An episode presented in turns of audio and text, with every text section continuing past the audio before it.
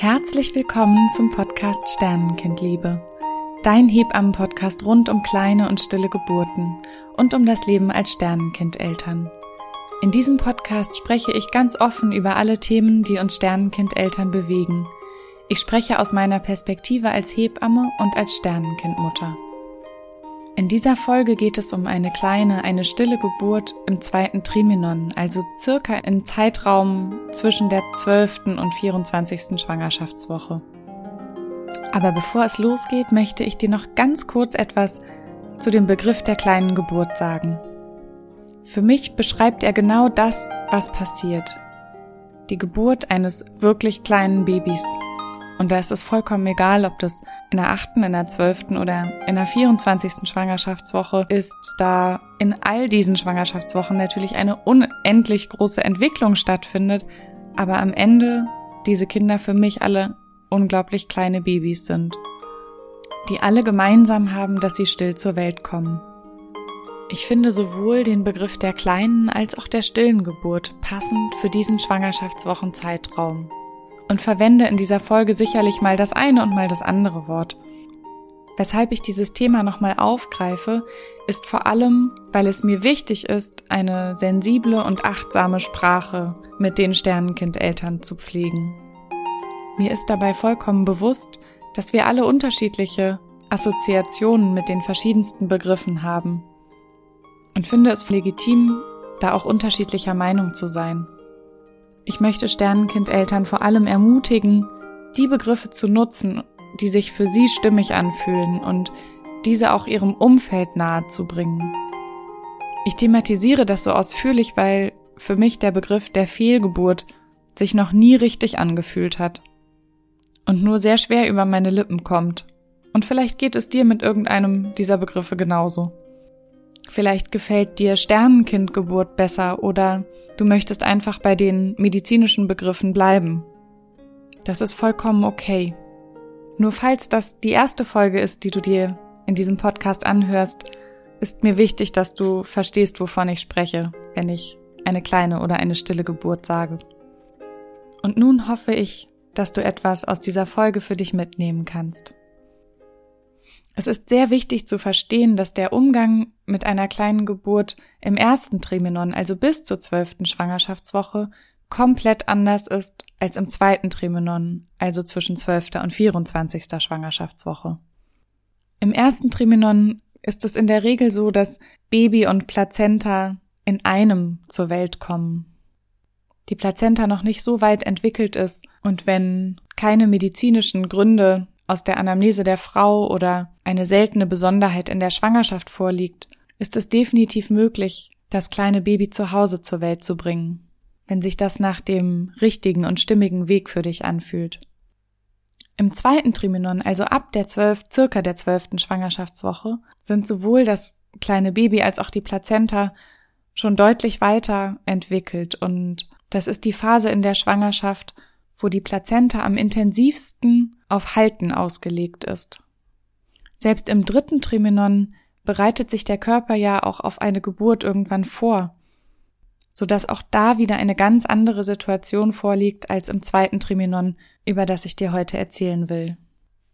Es gibt natürlich immer auch Überschneidungen, also zum Beispiel, wenn die Diagnose kein Herzschlag in der elften Schwangerschaftswoche getroffen wurde, eine Frau abwarten möchte und das kleine Baby vielleicht erst in der 16. Schwangerschaftswoche zur Welt kommt, ist es ja vom Entwicklungsstand her eben wahrscheinlich wie eine zehnte, elfte Schwangerschaftswoche und kann dann im Umgang auch so behandelt werden, wie eine kleine Geburt im ersten Trimenon.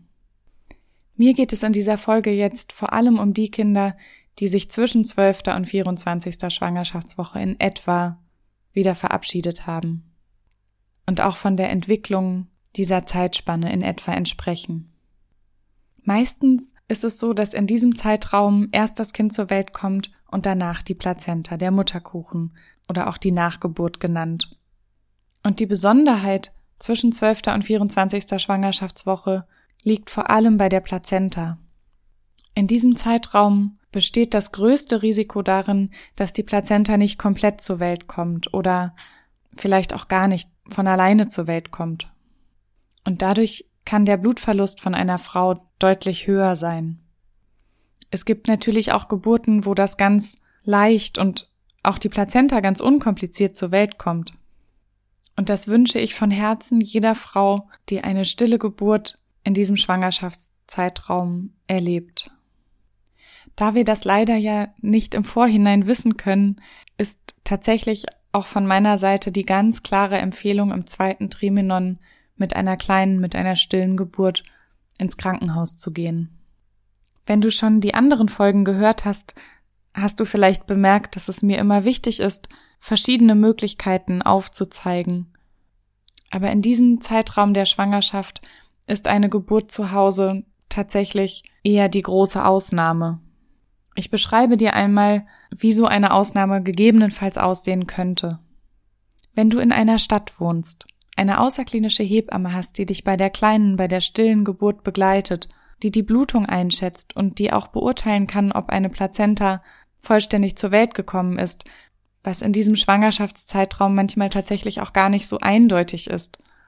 Und du direkt um die Ecke von einem Krankenhaus wohnst. Also sagen wir mal, innerhalb von drei Minuten in der Klinik sein kannst und die Hebamme bereit ist, das mit dir zu Hause zu machen, ist das wirklich die einzige Besonderheit, wie ich mir das vorstellen kann, eine kleine Geburt in dem Zeitraum zu Hause zu erleben. Ich möchte dir also definitiv davon abraten, eine kleine Geburt im Schwangerschaftszeitraum der 12. bis 24. Schwangerschaftswoche ohne Hebamme an deiner Seite zu Hause zu erleben. Wenn du also die Diagnose keinen Herzschlag in diesem Zeitraum gestellt bekommen solltest, dann ist es auch hier natürlich möglich, eine gewisse Zeit auch erstmal abzuwarten. Die Spanne ist jedoch in der Regel deutlich kürzer als im ersten Trimenon. Das typische Vorgehen ist, dass man, wenn man sich bereit fühlt, die kleine Geburt oder die stille Geburt einzuleiten, man erstmal ein Medikament mit nach Hause bekommt. Das ist erstmal ein Medikament, was die Wirkung des Hormons Progesteron, was zur Erhaltung der Schwangerschaft erforderlich ist, hemmt. Und manchmal kann auch davon die stille Geburt auch schon losgehen. Häufig ist es jedoch so, dass es noch ein weiteres Medikament braucht, damit die Geburt gut in Fluss kommt. Und da sind wir, falls du die letzte Folge dir schon angehört hast, wieder an demselben Punkt, dass vor ein paar Tagen ein Importstopp dieses Medikaments in der Presse zu lesen war. Dieses Medikament heißt Zytotec und der Wirkstoff ist Misoprostol. Mit diesem Medikament gibt es viele Erfahrungen aus den letzten Jahren. Und während ich diese Folge gerade aufnehme, sind wir in einer Umbruchssituation, wo noch nicht ganz klar ist, was an die Stelle treten kann oder wie das dosiert wird und so weiter. Dazu kann ich dir leider gerade aktuell nicht so viel sagen, wie ich dir noch vor zwei Wochen voller Klarheit ganz viel mit auf den Weg hätte geben können. Aber auch an dieser Stelle nochmal, sobald es Klarheit gibt, werde ich das natürlich im Podcast erwähnen und auch hier in der Folge verlinken, wo ich darüber nochmal ausführlicher spreche. Wenn du gerne erstmal alternative Methoden verwenden möchtest, um die Geburt anzustupsen und sich das für dich stimmiger anfühlt, dann hat deine Hebamme bestimmt ganz viele Ideen. Und es macht am allermeisten Sinn, das ganz genau mit den Menschen, die dich in dieser Situation dann gerade begleiten, auch ganz genau abzusprechen. Wenn du das Gefühl hast, dass du erstmal abwarten möchtest und sich dein Baby bestimmt auch von alleine auf den Weg macht. Manche Frauen haben so ein ganz klares Gefühl. Dann ist mir wichtig, dass du dich wirklich gut mit dir selbst verbindest und schaust, was du brauchst. Wenn eine kleine oder stille Geburt im zweiten Triminon losgeht, ist es organisatorisch in der Regel so, dass diese Geburten meistens auf gynäkologischen Stationen und nicht im Kreissaal stattfinden. Das wissen viele nicht und wundern sich. Falls es dir also wichtig sein sollte, dass du im Kreissaal von einer Hebamme begleitet werden möchtest, besteht natürlich immer die Möglichkeit, danach zu fragen. Und je nach Kapazität wird dann sicherlich auch spontan entschieden, ob das geht oder ob eben auch mal eine Ausnahme möglich ist. Der Gedanke, der, glaube ich, dahinter steckt, ist, dass man die Familien nicht damit konfrontieren möchte, dass im Nachbarzimmer lebende Kinder zur Welt kommen. Und daher ist, glaube ich, diese Entscheidung mal auf die gynäkologische Station in diesem Zeitraum gefallen. Es gibt meines Wissens aber auch immer mehr Kliniken, die über einen Umgang, der den Bedürfnissen der Paare gerecht wird, immer mehr nachdenken und wo es auch teilweise der Standard geworden ist, dass auch die kleinen Geburten im Kreissaal stattfinden. Wenn du also dein kleines Kind auf der gynäkologischen Station zur Welt bringst, ist der Unterschied, dass dich dort Krankenpfleger oder Krankenschwestern begleiten und nicht wie im Kreissaal Hebammen. In der Regel haben diese Krankenschwestern auch sehr viel Erfahrung mit der Begleitung von kleinen oder stillen Geburten. Je nach Uhrzeit der Geburt kann es sein, dass im Stationsbetrieb manchmal wenig Zeit bleibt, sich in Ruhe dazuzusetzen, auch wenn die Bemühungen in der Regel unglaublich groß sind. Ich glaube, manche Paare empfinden das auch als positiv, dass sie einfach in Ruhe gelassen werden und in Ruhe den Prozess der kleinen Geburt mit sich ausmachen können. Mir ist an der Stelle nochmal wichtig zu sagen, dass natürlich auch manchmal in einem Kreissaal unglaublich viel los sein kann und das soll jetzt nicht sich so anhören, als hätten die Hebammen immer mehr Zeit im Kreissaal und als wäre weniger Begleitung auf der gynäkologischen Station. Das ist immer eine situative Geschichte. Was mir aber unglaublich wichtig ist, ist, dass du weißt, dass wenn du das Bedürfnis hast, mehr Unterstützung zu bekommen, mehr Begleitung, formulier das ganz klar. Meistens ist eine kleine, eine stille Geburt für das geburtsbegleitende Personal auch eine große Herausforderung manchmal auch ein großer Spagat, ist doch häufig auch mit Unsicherheiten verbunden. In der Regel wollen alle alles so richtig wie möglich machen. Aber da die Bedürfnisse von Paaren ja auch so unterschiedlich sind und meistens in so einer Situation die Offenheit anders ist als bei der Geburt von einem lebendigen Baby, kann es sein, dass sich das geburtsbegleitende Personal auch bewusst zurückzieht und einfach nur darauf wartet, dass eine klare Formulierung kommt, dass es jetzt total schön wäre, nicht alleine zu sein. Und du darfst immer davon ausgehen, dass so wie es irgendwie möglich ist, alle die kleine, die stille Geburt als Priorität ansehen. Zumindest wenn es kurz vor der Geburt des kleinen Babys ist. Sowohl auf einer gynäkologischen Station als auch im Kreissaal kommen ganz zum Ende der Geburt auch noch Ärzte mit dazu. Also meistens ist es eine Krankenschwester oder eine Hebamme und ein Arzt oder eine Ärztin. Eine Geburt in diesem Schwangerschaftszeitraum kann sowohl mit Wehen oder auch Wellen genannt, als auch mit Blasensprung beginnen.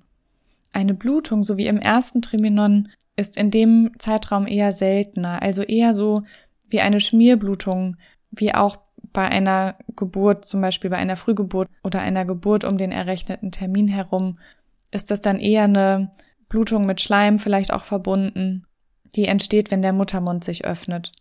Aber auch hier gibt es natürlich immer Ausnahmen.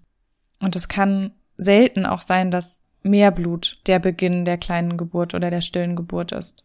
Wenn die Geburt mit Blasensprung beginnt und noch keine Wehen oder Wellen da sind, gibt es natürlich auch die Möglichkeit, erstmal mit alternativen Heilmethoden anzuschubsen.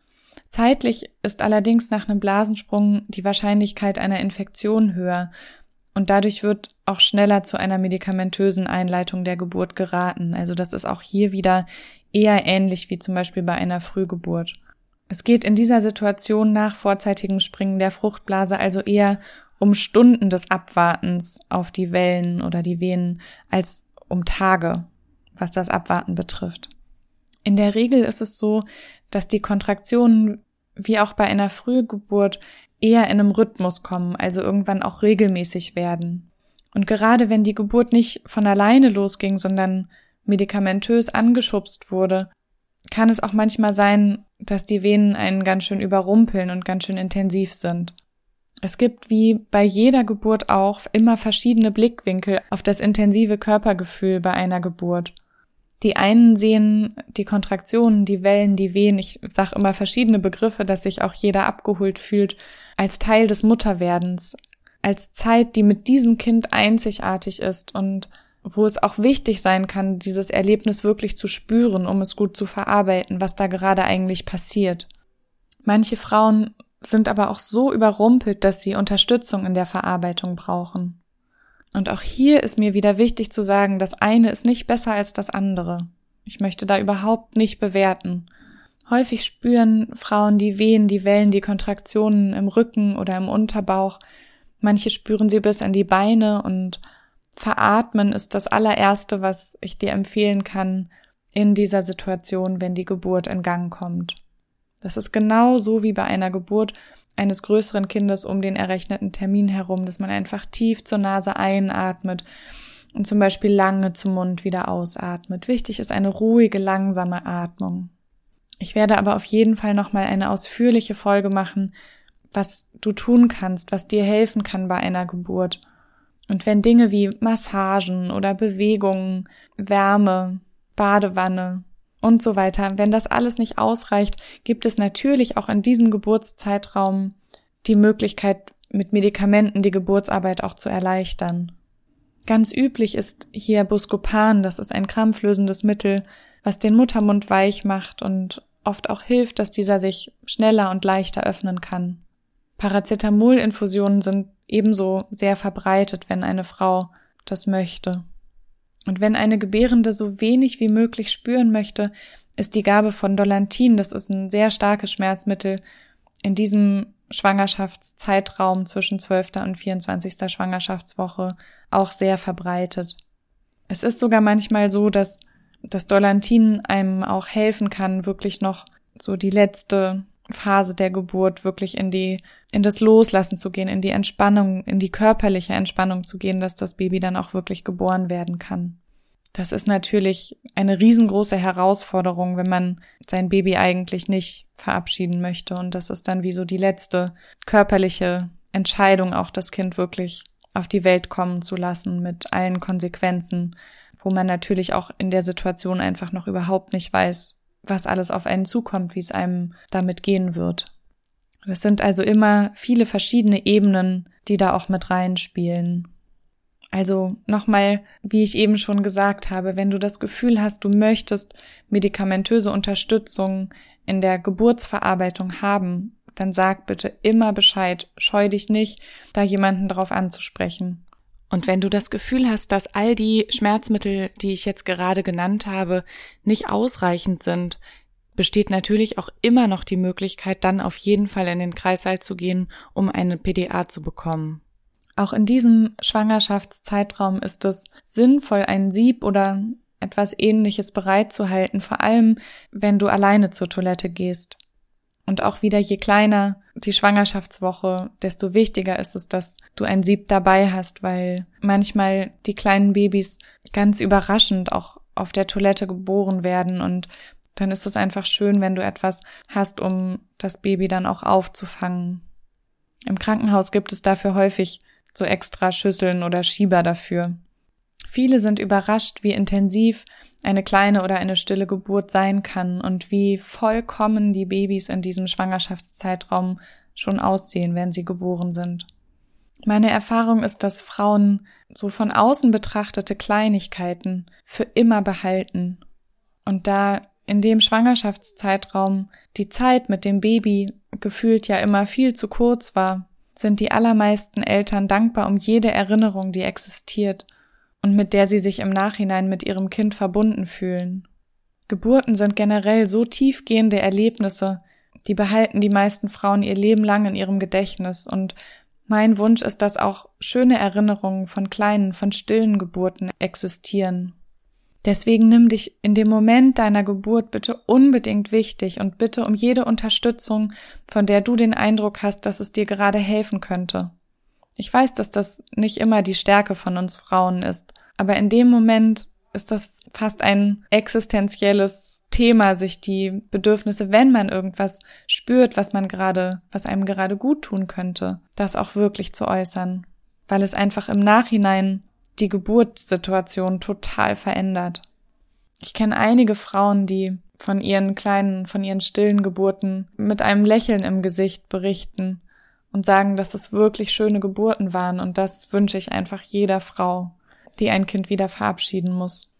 Wenn das Kind geboren ist, dann wird in der Regel erstmal gewartet und geguckt, ob die Plazenta von alleine kommt und je nach Blutung kann es sein, dass wenn eine Frau stärker blutet, dass die Frau dann nochmal in den OP muss zur Ausschabung oder Curettage die in der Regel in Vollnarkose durchgeführt wird.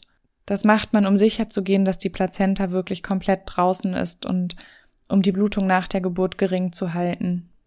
Wenn eine Frau aber einen ganz normalen Blutverlust hat und das Gefühl hat, sie möchte keine Curettage und die Hebamme, die Ärztin oder die, die, Krankenschwester, der Krankenpfleger sagen, dass die Plazenta auch vollständig aussieht, was in den Schwangerschaftswochen nicht immer so ganz einfach ist zu beurteilen wie bei größeren Kindern oder größeren Plazenten in dem Fall, dann ist es trotzdem immer möglich, auch individuelle Lösungen zu finden.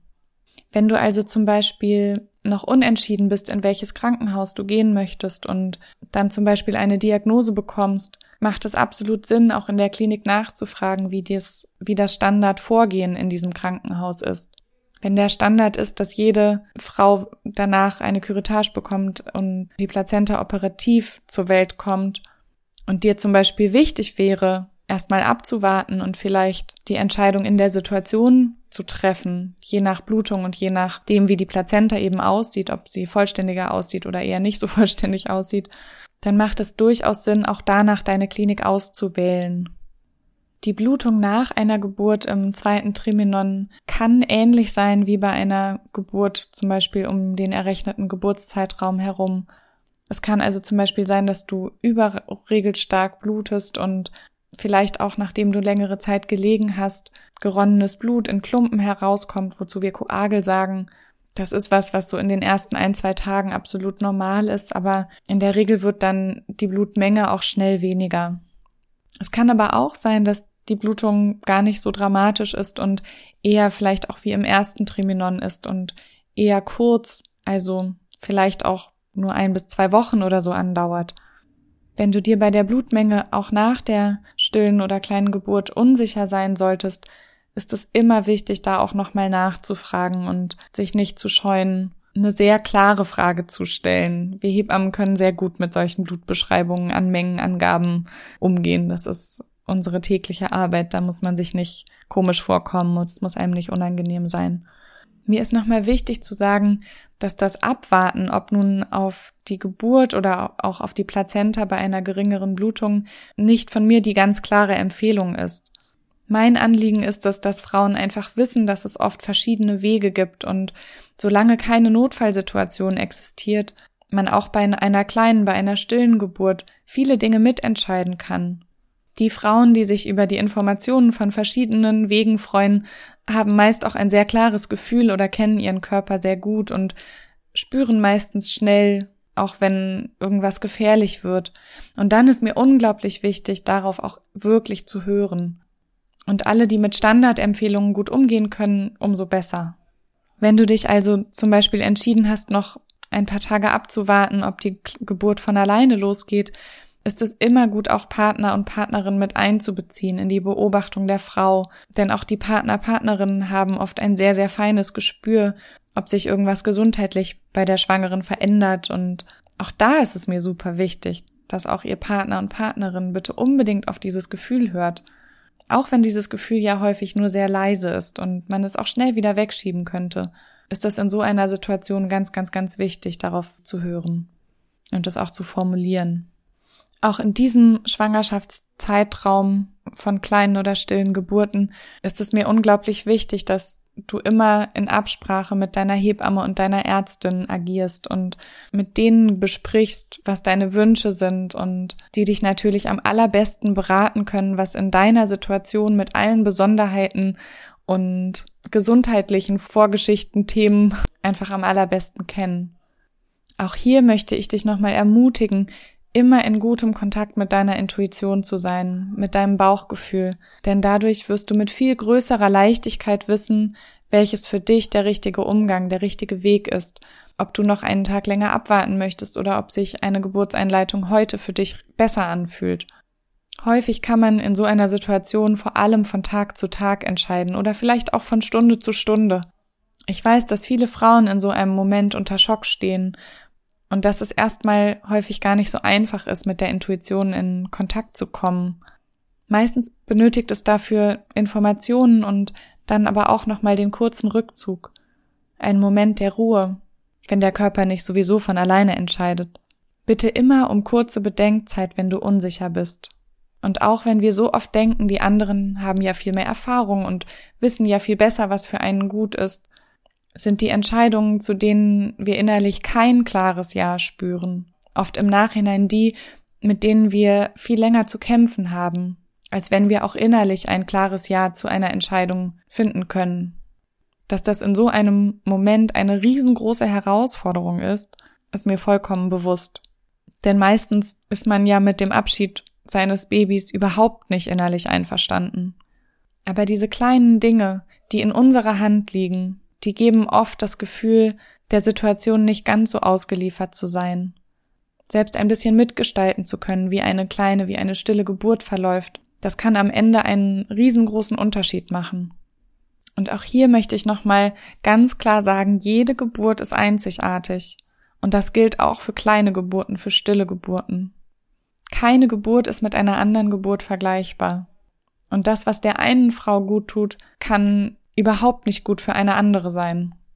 Und das, was derselben Frau vielleicht bei der einen Geburt total gut getan hat, kann auch bei einer anderen Geburt mit einem anderen Kind nicht gut sein. Deswegen ist es so wichtig, immer wieder hineinzuspüren, was ist jetzt in diesem Moment für mich der richtige Weg und den dann ganz klar zu formulieren und mit den begleitenden Hebammen und Ärzten, Ärztinnen auch abzusprechen und herauszufinden, wo vielleicht auch besondere Wege möglich sein können. Ich hoffe, dass es mir gelungen ist, ein bisschen mehr Klarheit in den Unterschied zwischen ersten und zweiten Triminon hereinzubringen, dass du eine klarere Vorstellung hast, wie eine Geburt ungefähr zwischen 12. und 24. Schwangerschaftswoche sein kann. Ich hätte dir so gerne eine klarere Medikamentenaussage mit auf den Weg gegeben, aber ich bin mir sicher, dass in der nächsten Zeit viele Diskussionen unter Fachgesellschaften und in Kliniken rund um diese ganze Thematik entstehen und das kann ja auch immer eine Chance sein. Eine Chance, das eigene Handeln auch nochmal zu überdenken, zu reflektieren was läuft gut, was läuft gerade noch nicht so gut, was können wir in der Begleitung von kleinen, von stillen Geburten vielleicht noch verbessern. Ich hoffe, dass diese Chance genutzt wird und so viele Frauen wie möglich rückblickend sagen können, dass sie eine kraftvolle, schöne, stille Geburt erlebt haben. Schau nach dieser Folge gut nach dir, auf dich, was du gerade brauchst.